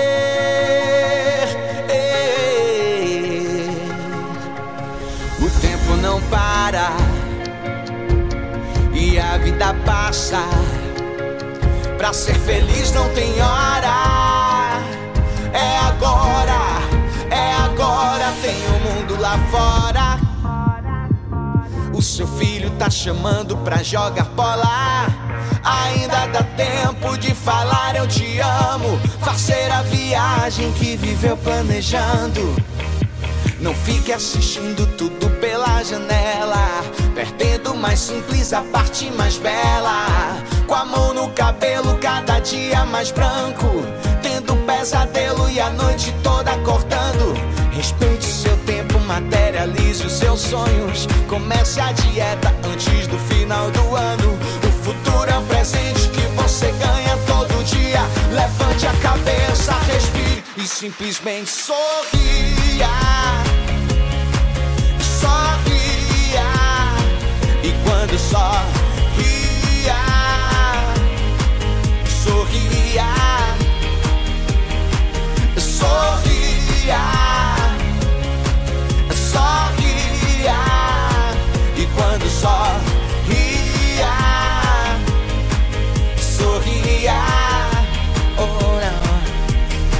Faça uma autópsia nas suas ideias. Salve Levi. Ozeira. Essa é a meditação ativa do Osho. Não é?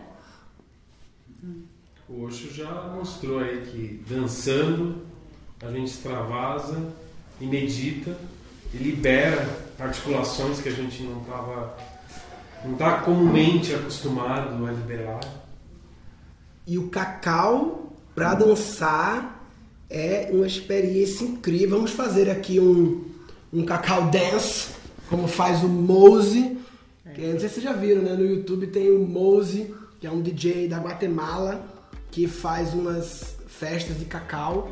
Acho que é tendência, festa sem álcool, Eu com é cacau. tendência também. tendência forte.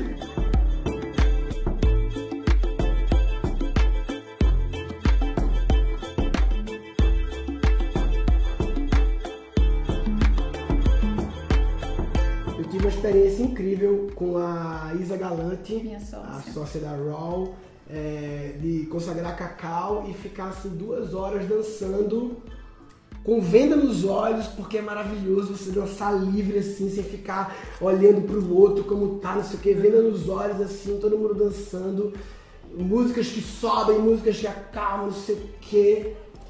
Vamos fazer aqui um cacau dance dentro Após do o cacau flow.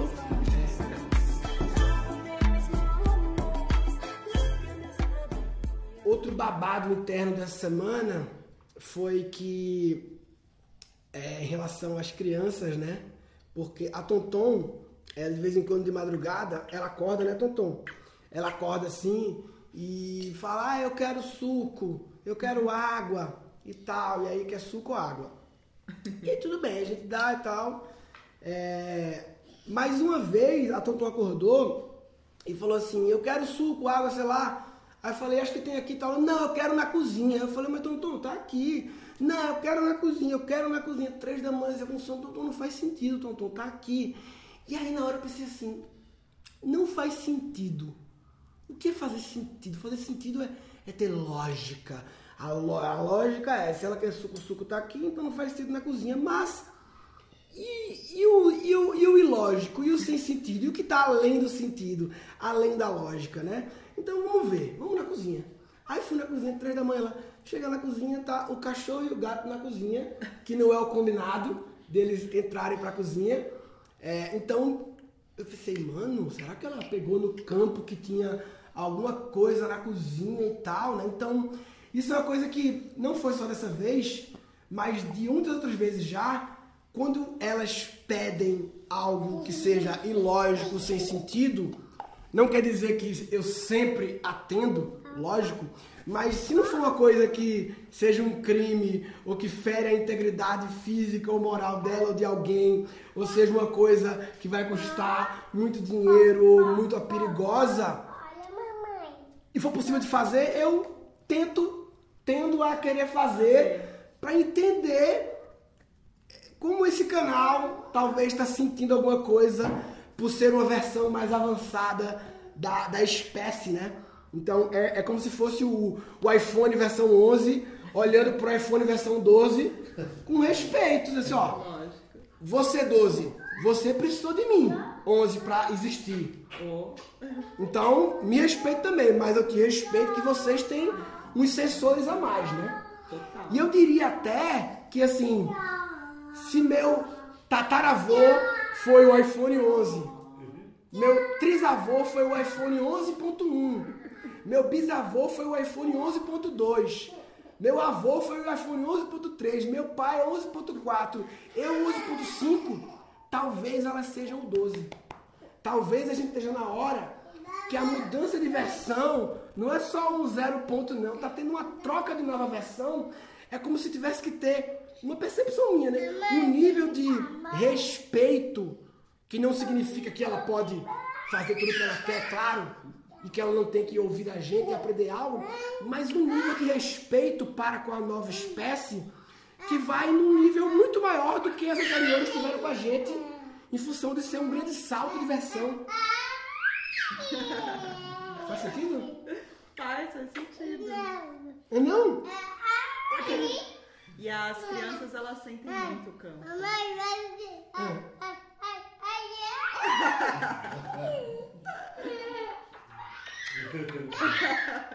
E aí, teve outra vez, como é que foi de madrugada? Não, outra vez foi de madrugada. Eu tava dormindo, tu tava viajando, aí ela come... eu, eu levava o suco, né? Aí, aí eu tava com o suco, aí ela acordou, quero suco, quero suco. Aí eu falei, então tá aqui. Ela, Não, mamãe, o suco que tá na cozinha. Aí eu falei assim, de jeito nenhum, Tom, Tom, o suco tá aqui já. Ela, mamãe, por favor, eu dei. Vou lá, né? Ela tá insistindo tanto. Peguei e fui. Quando eu cheguei na cozinha, a cozinha inteira fedia gás. Aí eu falei assim, cara, tá uma coisa muito errada sinal, aqui. meu. Aí quando foi no outro dia, eu chamei um rapaz da, da, da, Brastemp, da, da marca de fuga da Brastemp. Aí, da, da autorizada, ele falou assim, olha, o que aconteceu aqui é que a válvulazinha que faz o TEC quebrou. Então ele tá rodando infinito. Então de fato não tava. Ele falou, tu teve muita sorte, porque imagina se tivesse virado às 20, sei lá, não sei quantas horas. Vocês quem viesse, dormindo. Quem viesse ligasse o fogão no BO que não podia dar. Nossa, ou arriscar um fósforo, sei lá. E eu compartilhei essas histórias no Instagram recentemente e foi incrível ver a quantidade de mensagens que eu recebi em inbox de pessoas também compartilhando histórias sobre o sentir, o, o sentir fino das crianças. Né? Então, é, eu sinto que a nossa missão como geração é tá vindo, veio já, né? Uma versão nova da espécie Homo sapiens que tem umas coisas que a gente não imagina, a gente não tem a capacidade de imaginar, porque não está no nosso repertório as features que essa nova espécie tem, principalmente essas features subjetivas, invisíveis, de conexão com o campo, né? Então, eu sinto que o nosso papel como geração é como criar o campo para que elas consigam manifestar essas novas Dá features dela. É. para que elas manifestem. É. Mas deixa eu colaborar com essa, esse gancho, que isso chama epigenética. É a genética, ela está no nosso DNA, certo? E o DNA, uma coisa é, é lá a célula, tá lá o código das proteínas, de como é que nós somos e como nós, nós somos parecidos com nossos pais, com nossos pais parecido com o nosso avô, fisicamente. E o comportamento. Porque tem coisa que a gente fala, tá bom, eu sou fisicamente parecido, mas como é que a gente fala a mesma coisa? A gente ri igual, a gente eh, tem raiva da mesma coisa. E o comportamento, ele dura, um comportamento seu com a sua filha, dura por três gerações. Porque essas sensações que vocês estão interagindo está entrando no nosso mecanismo de sobrevivência, que significa, ótimo, se eu tenho esse comportamento, eu me dei bem. Ou se eu tenho um comportamento ruim, eu não me dei bem. Então, esse comportamento é o que a gente chama de é, é uma emoção nossa que é interpretada lá dentro do nosso corpo como isso deu certo. E o nosso corpo ele tem uma percepção de campo, a gente está falando de campo, de campo, que nós somos geradores de energia. Tudo que a gente faz aqui gera eletricidade lá dentro, e isso está tudo aqui armazenado na cabeça. Né? E o coração sente, interpreta e tal. Como você estava com a sua filha, ela colada em você. Essa distância não são todas as pessoas que têm acesso. Se eu for ficar colado em você, vai falar: não, peraí, dá um espacinho aqui. Né? Aí existe na proxêmica, que é isso, é o nosso sensor de campo de: peraí, as pessoas da minha família podem encostar em mim. Aquelas que não são da minha família podem chegar a meio metro. Aquelas que nem da minha família são, não é como você está andando na rua e uma pessoa chegar a meio metro de você. Então aí você permite ali um metro ou três metros. Então a proxêmica, que é o, é o que faz a gente poder fluir entre todos e saber, não, esse está próximo, esse não está próximo. Isso é que define o campo de sobrevivência.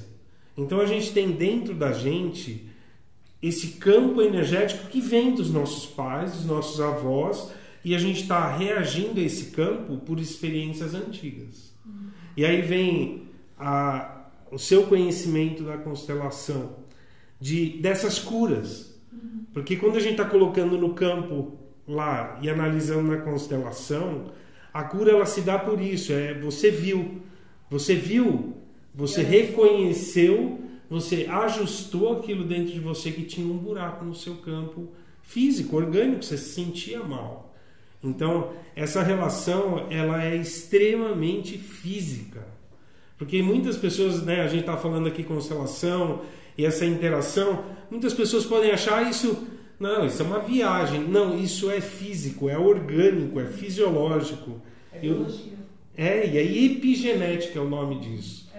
A epigenética é uma maneira de você identificar o, a, o conhecimento da constelação. É uma Uhum. forma de você conseguir trazer. Tem o campo morfogenético, né, do Hubert Sheldrake, mas tem, a, pela epigenética você também traz um pouco desse conhecimento sistêmico. Porque se a gente fosse colocar uma, uma tabela de medida para medir o que, que é que o campo traz, a, a medida seria a vida.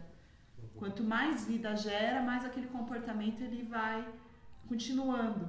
Porque às vezes funcionou para o seu avô, não vai funcionar para você, mas para o seu avô funcionou. Então seu pai fez a mesma coisa porque para o seu avô funcionou, gerou vida. Então vou repetir, porque gerou vida lá. Daí chega em você numa outra cultura, ó, agora a gente vai ter que modificar, dar uma atualizada no sistema, porque esse como aqui já não faz sentido.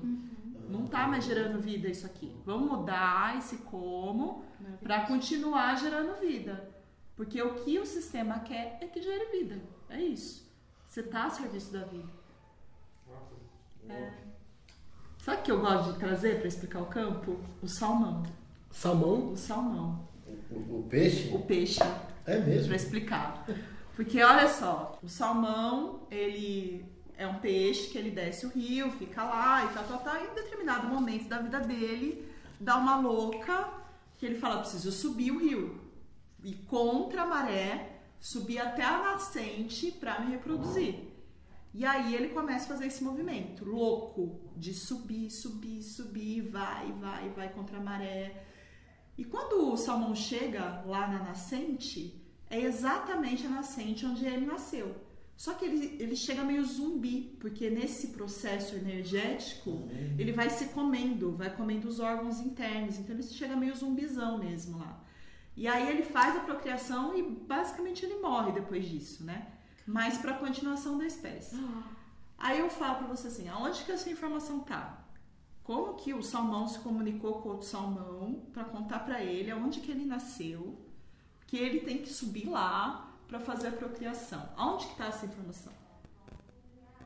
Essa informação fica no campo. Entende? E o salmão acessa, porque nem o pai dele teve, né? Porque o pai dele morreu, lá quando ele nasceu. Claro, é maravilhoso. Entende? Então é uma maneira de você explicar o campo. Outra maneira de você explicar o campo é saber. Os passarinhos, esse eu acho lindo, eu acho uma das mais lindas. Sabe os passarinhos quando eles começam a voar todos juntos? Uhum. Na- nos países frios, né? Que eles começam a fazer aquele movimento. Ou o cardume de peixe que começa a fazer os movimentos, assim. Então isso é o campo, é uma maneira de você explicar o campo. Porque o passarinho, na hora que ele está fazendo assim, né? Ele está transmitindo calor para a espécie dele, porque está frio, então eles estão se aquecendo naquele movimento. E também estão passando informação de onde tem comida e abrigo seguro para continuar a espécie. Então, através dessa dança da vida, eles vão passando essa informação. Isso é um campo morfogenético de uma maneira fácil de você ver e identificar ali na natureza. Lindo, lindo, né? São imagens lindas.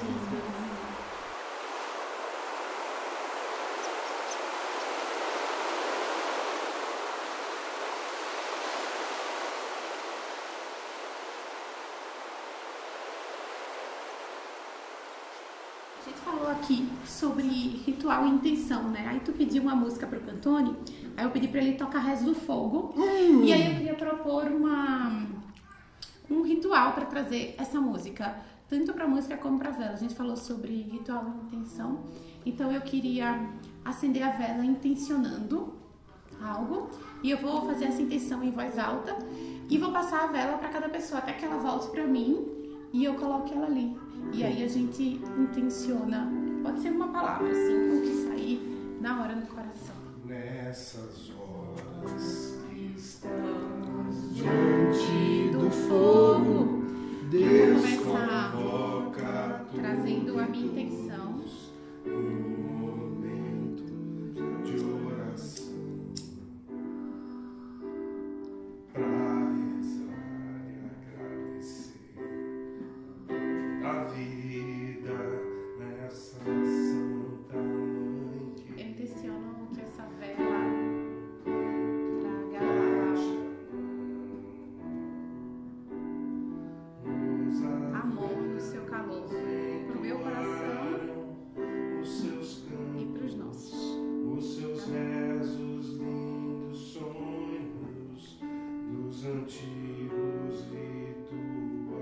Intenciono que essa vela transmute os preconceitos para que eles não atrapalhem que a gente se abra a novas experiências, para que a gente não deixe de viver as experiências por causa de julgamentos, de preconceitos, e que a gente se entregue ao novo, ao desconhecido, que é o caminho para a nossa evolução.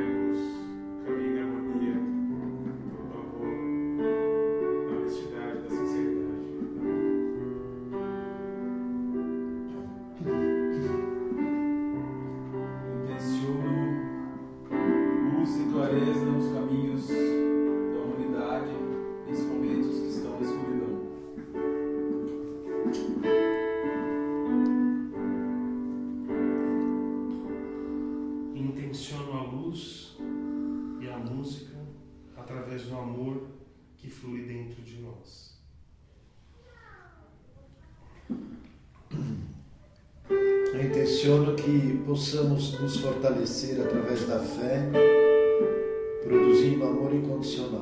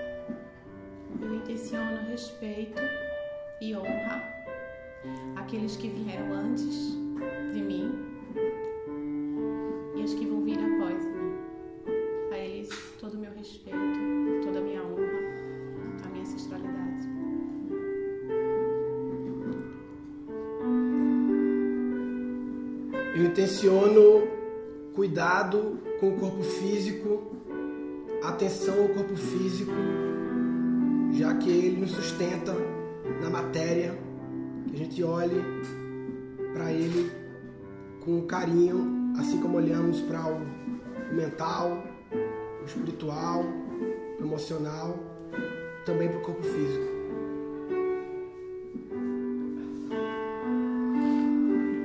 Eu intenciono conexão com o grande espírito.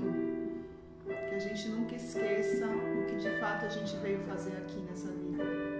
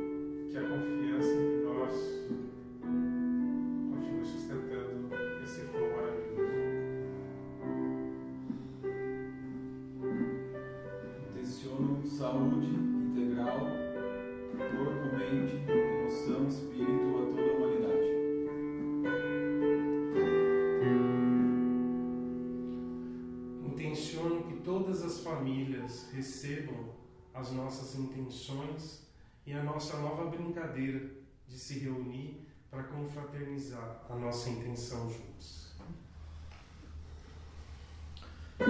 Eu intenciono que a humanidade redescubra a solidariedade e o amor